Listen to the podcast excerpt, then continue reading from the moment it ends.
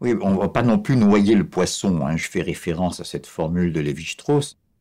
Tout se passe comme si la musique ne rentrait dans le temps que pour en sortir. Elle est tellement importante par rapport à l'essence de toute musique en général, tout genre confondu, que je voudrais m'y attarder quelque peu.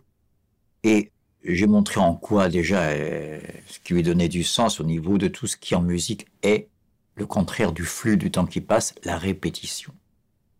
Mais il y a un autre aspect le même qui fait qu'on vous a appris ça à l'école primaire, quand on commençait à distinguer les différents temps de verbes et leurs usages. On emploie le passé simple pour un événement qui s'est terminé, qui était un peu brusque, pour une action. Et puis, pour des choses qui ont demandé de la durée, qui ont duré longtemps, qui se sont répétées, qui exprimaient des habitudes et des époques entières qui reviennent à la mémoire, on emploie l'imparfait. C'est cet aspect-là cette manière de sortir du temps, de faire revenir le passé, si vous voulez, que je voudrais illustrer plus précisément euh, maintenant. Je vais le faire à partir d'un extrait d'un texte d'un auteur qui connaissait admirablement la musique par rapport à la moyenne des écrivains. Je pense à Proust ici, dont déjà les phrases sont d'immenses euh, séquences musicales. Je vous en donne un échantillon où il ne parle pas de musique, ça, ça va venir juste après, mais pour vous montrer le côté presque, on dirait, freestyle, diraient les rappeurs, de ce genre de phrase, ou le côté improvisation, solo, chorus, diraient les jazzeux. C'est un passage où il est gamin, il est, parce qu'il donne jamais son âge, le narrateur, tout au long de la recherche du temps perdu, mais on comprend en gros qu'il est gamin puisqu'il est avec sa maman à la messe. Et il voit pour première fois de ses yeux cette fameuse Madame de Guermantes, qui est un peu la châtelaine du coin. Il a tellement entendu parler, il la voit pour la première fois, elle entre dans l'église, en plein office. Ses yeux bleuissaient comme une pervenche impossible à cueillir et que pourtant elle m'eût dédiée. Et le soleil, dardant encore de toute la force de ses rayons sur le parterre et dans la sacristie, menacée par un nuage, donnait au tapis qu'on y avait étendu pour la solennité sur lesquels s'avançait en souriant Madame de Guermantes une carnation de géranium, et ajoutait à leur lainage un velouté rose, un épiderme de lumière cette sorte de tendresse, de sérieuse douceur dans la pompe et dans la joie qui font penser à certaines pages de Lohengrin. Voix off, c'est un opéra de Wagner.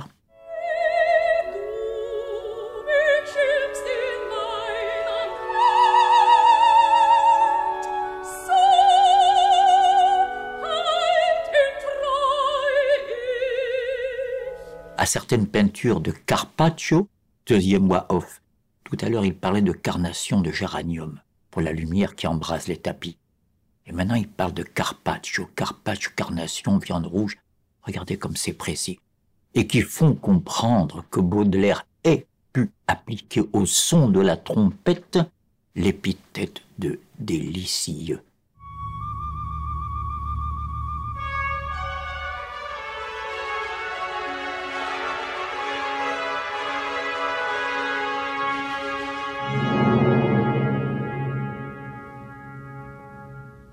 Donc, je me sers de cet auteur pas tout à fait au hasard. On reste dans le temps musical. Et ce temps où on dirait que le temps des soucis, le temps qui nous emporte vers le futur, a été suspendu comme par magie. Et qui fait durer une espèce d'éternité. c'est un paradoxe comment le temps peut faire durer une éternité. Le temps peut faire durer du hors-temps. Eh bien, nous allons le voir dans un passage que j'emprunte à une des parties un peu exceptionnelles de la vaste fresque qu'est la recherche du temps perdu, qui s'appelle Un amour de soi. Vous voyez, le titre est significatif, c'est pas le grand amour. On croit que c'est le grand amour quand on le vit et puis on s'apercevra après que tous les grands amours ont un côté qui se ressemblent et qui font qu'ils sont pas tout à fait uniques puisqu'ils se répètent. Et donc, un amour de soi, sous-entendu parmi tant d'autres.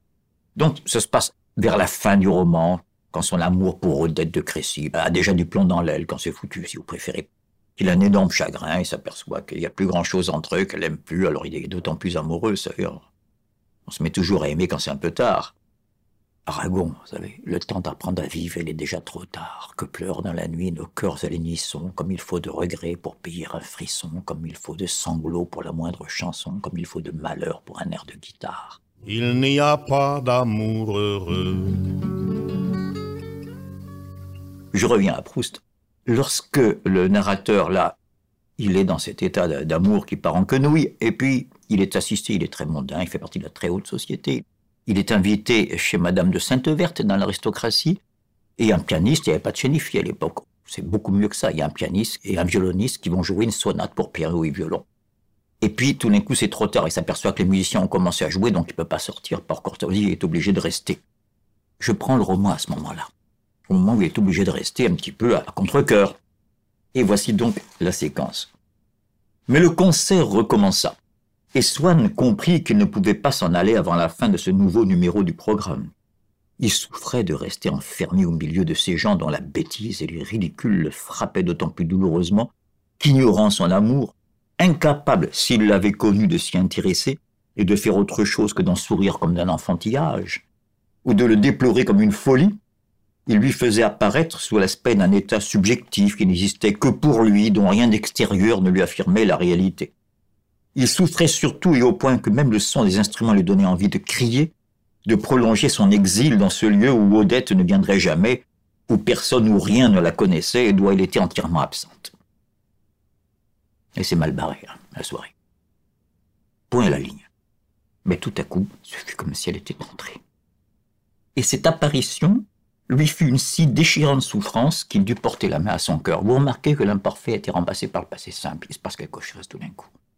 Oui, je vous l'ai pas dit, mais pendant qu'ils s'aimaient, ils aimaient bien écouter la sonate que les musiciens vont jouer. Ils savaient pas qu'ils allaient attaquer cette sonate-là parce qu'il y a une petite phrase dedans qui était un petit peu, comme il dit, ailleurs, avec un peu d'humour, l'hymne national de leur amour. Nous avons tous connu comme ça, n'est-ce pas, en couple, quelques refrains de musique partagés avec la personne aimée. Mais tout à coup, ce fut comme si elle était entrée, et cette apparition lui fut une si déchirante souffrance qu'il dut porter la main à son cœur. C'est que le violon était monté à des notes hautes, où il restait comme pour une attente. C'est rare, vous savez, des écrivains qui savent parler, non pas de la musique, mais en faisant parler la musique. Une attente qui se prolongeait sans qu'il cessât de les tenir, dans l'exaltation où il était d'apercevoir déjà l'objet de son attente qui s'approchait, et avec un effort désespéré pour tâcher de durer jusqu'à son arrivée. Il entend tout ça dans la musique. De l'accueillir avant d'expirer, de lui maintenir encore un moment. De toutes ses dernières forces, le chemin ouvert pour qu'il pût passer. Comme on soutient une porte qui sans cela retomberait. Et avant que soigne le temps de comprendre et de se dire, c'est la petite phrase de la sonate de Vinteuil, n'écoutons pas tous ces souvenirs du temps où Odette était l'imparfait éprise de lui et qu'il avait réussi jusqu'à ce jour à maintenir invisible dans les profondeurs de son être, trompé par ce brusque rayon du temps d'amour qu'il crut revenu, s'était réveillé, et à tire d'aile était remonté lui chanter éperdument, sans pitié pour son infortune présente, les refrains oubliés du bonheur. Et là, point à la ligne, on va passer à l'imparfait, la longue durée. Au lieu des expressions abstraites, tant où j'étais heureux, temps où j'étais aimé qu'il avait souvent prononcé jusque-là et sans trop souffrir car son intelligence n'y avait enfermé du passé que de prétendus extraits qui n'en conservaient rien. Il retrouva tout ce qui de ce bonheur perdu avait fixé à jamais la spécifique et volatile essence. Il revit tout. Les pétales neigeux et frisés du chrysanthème qu'elle lui avait jeté dans sa voiture qu'il avait gardé contre ses lèvres, l'adresse en relief de la maison dorée sur la lettre où il avait lu Ma main tremble si fort en vous écrivant. Le rapprochement de ses sourcils quand elle lui avait dit d'un air suppliant Ce n'est pas dans trop longtemps que vous me ferez signe. Il sentit l'odeur du fer du coiffeur par lequel il se faisait relever sa brosse pendant que l'Orédan allait chercher la petite ouvrière. Les pluies d'orage qui tombèrent si souvent ce printemps-là, le retour glacial dans sa Victoria au clair de lune, toutes les mailles d'habitudes mentales, d'impressions saisonnières, de réactions cutanées, qui avaient étendu sur une suite de semaines un réseau uniforme dans lequel son corps se trouvait repris. À ce moment-là, il satisfaisait une curiosité voluptueuse en connaissant les plaisirs des gens qui vivent par l'amour. Tu n'oublies pas l'essentiel de notre propos, en quoi la musique entre dans le temps pour en sortir, pour retrouver même l'éternité. L'enjeu est énorme. Et je précise ici, pour donner toute sa force à ce que je vais lire maintenant, que Proust était quelqu'un d'extrêmement lucide qui croyait pas du tout à la vie éternelle et à des choses comme ça. C'est d'autant plus extraordinaire ce que nous allons lire, le pouvoir que peut avoir la musique, par rapport justement à ce qui a l'air d'être désespérant dans le temps. Juste avant la chute qui exprime ce que je viens de dire, je voudrais tout de même intercaler un petit passage où il dit que la petite phrase lui parle sans que ce soit avec des mots, vous vous en doutez bien. Et vous vous rappelez qu'il avait dit tout au début que ces gens l'insupportaient, que cette soirée n'avait aucun rapport avec son amour, qu'il lui semblait superficiel, qu'il voulait s'en aller, s'il n'y avait pas eu le concert, il serait déjà parti. Et surtout, ce qui l'agaçait, c'est que ces gens auraient ri de son amour s'il en avait parlé en disant c'est un enfantillage à votre âge, etc. Où on a tous connu ça. Ah, bref, allez. Et là, il va montrer que la petite phrase lui dit lui aussi que son amour c'est rien, mais dans un sens inverse, non pas rien en ce sens que c'est moins que la réalité, mais en ce sens que c'est plus. C'est ce que je voudrais vous lire maintenant. De ces chagrins dont elle lui parlait autrefois et qu'il la voyait sans qu'il fût atteint par eux, entraîné en souriant dans son cours sinueux et rapide, de ces chagrins qui maintenant étaient devenus les siens sans qu'il eût l'espérance d'en être jamais délivré, elle semblait lui dire la petite phrase, comme jadis son bonheur, Qu'est-ce que tout cela? Tout cela n'est rien. Quand c'était la petite phrase qui lui parlait de la vanité de ses souffrances, Swann trouvait de la douceur à cette même sagesse qui tout à l'heure pourtant lui avait paru intolérable, quand il croyait la lire dans les visages des indifférents qui considéraient son amour comme une divagation sans importance. C'est que la petite phrase, au contraire, quelque opinion qu'elle pût avoir sur la brève durée des états de l'âme, y voyait quelque chose non pas comme faisaient tous ces gens, de moins sérieux que la vie, mais au contraire de si supérieur à elle, que seul il valait la peine d'être exprimé. Ces charmes d'une tristesse intime, c'étaient eux qu'elle essayait d'imiter, de recréer, et jusqu'à leur essence qui est pourtant d'être incommunicable et de sembler frivole à tout autre qu'à celui qui les éprouve. La petite phrase l'avait capté, l'avait rendu visible, si bien qu'elle faisait confesser leur prix et goûter leur douceur divine par tous ces mêmes assistants, si seulement ils étaient un peu musiciens, qui ensuite les méconnaîtraient dans la vie en chaque amour particulier qu'ils verraient naître près d'eux. Et il arrive à cette chute. Pour ce type qui croyait pas en Dieu ni à la vie éternelle, on voit une victoire. Je pense à ce passage de l'Apocalypse dans l'Évangile, où il y a ce cri de Jean, Ô mort, où est ta victoire? Par là, la phrase de Vinteuil, c'est le musicien dans, dans, le roman qui est censé avoir composé la sonate, la phrase de Vinteuil avait comme tel thème de Tristan, par exemple, qui nous représente aussi une certaine acquisition sentimentale, épouser notre condition mortelle, pris quelque chose d'humain. Son sort était lié à l'avenir, à la réalité de notre âme dont elle était un des ornements les plus particuliers, les mieux différenciés.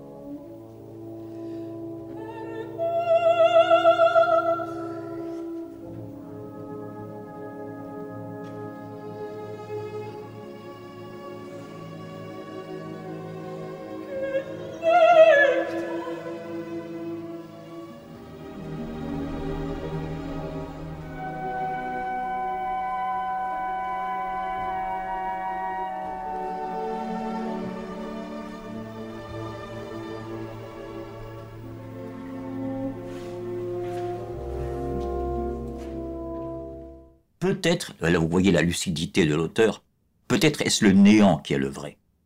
Et tout notre rêve est-il inexistant. Mais alors, nous sentons, voyez les prudents, qu'il faudra que ces phrases musicales, ces notions, ne soient rien non plus.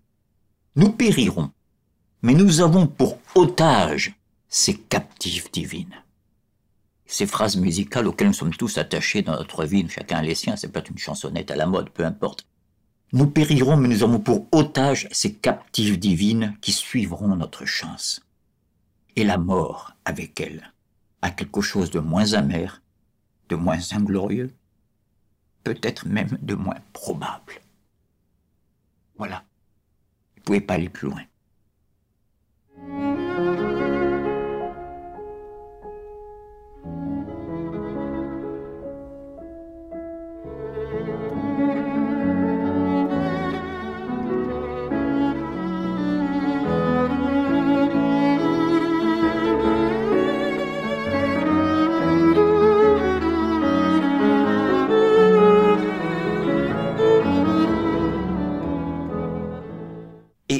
Pas ne pas, à la suite d'un texte aussi admirable, euh, pas cesser de parler et de donner la parole à la musique en ouvrant donc une nouvelle porte latérale. Je vais l'ouvrir sur la dernière partie du deuxième mouvement d'un trio de Schubert, qui est si beau qu'un immense cinéaste comme Kubrick s'en est servi dans un passage assez célèbre de Barry Lyndon. Parce que ce thème admirable, Schubert nous le fait entendre au tout début du mouvement, au violoncelle solo, et puis après il nous le fait oublier. Ça, c'est tout le travail du compositeur. Après, on part dans d'autres développements beaucoup plus gais, beaucoup plus mondains, au sens un petit peu léger, même parfois triomphant, ce qui est assez rare chez Schubert, presque solaire. Et tout d'un coup, ce thème revient avec son immortelle mélancolie, mais admirable, salubre, pas une mélancolie mortifère. Exactement comme la phrase de Vinteuil revient dans le passage de Proust. Et c'est cet extrait du trio de Schubert que je voudrais vous faire entendre.